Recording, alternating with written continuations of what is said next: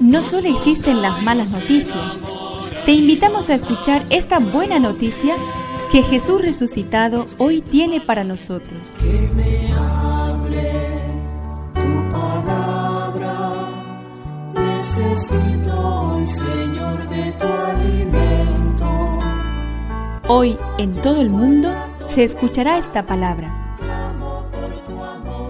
Juan 6 del 51 al 58. Yo soy el pan vivo bajado del cielo. El que coma de este pan vivirá eternamente. El pan que yo daré es mi carne para la vida del mundo. Los judíos discutían entre sí diciendo, ¿cómo este hombre puede darnos a comer su carne?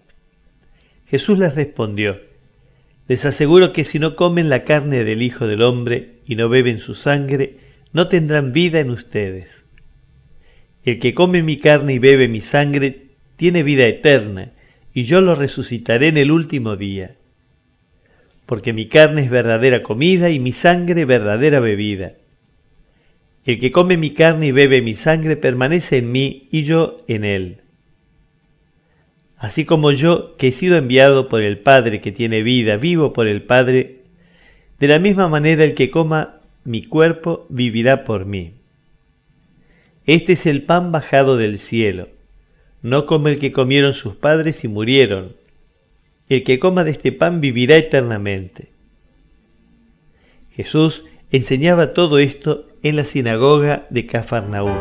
Que me aliente tu espíritu,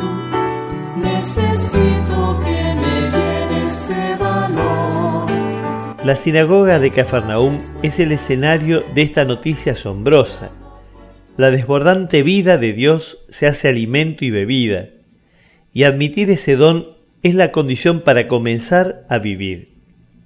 Se trata de una vida que no se agota aquí y que está a salvo de la amenaza de la muerte definitiva o del sinsentido de una existencia fugaz y vacía. Comer de ese pan y beber de ese cáliz significa irse haciendo uno con Jesús, tratando de coincidir con Él, con sus criterios, sus opciones y sus preferencias. Significa dejar que su camino se vaya siendo el nuestro.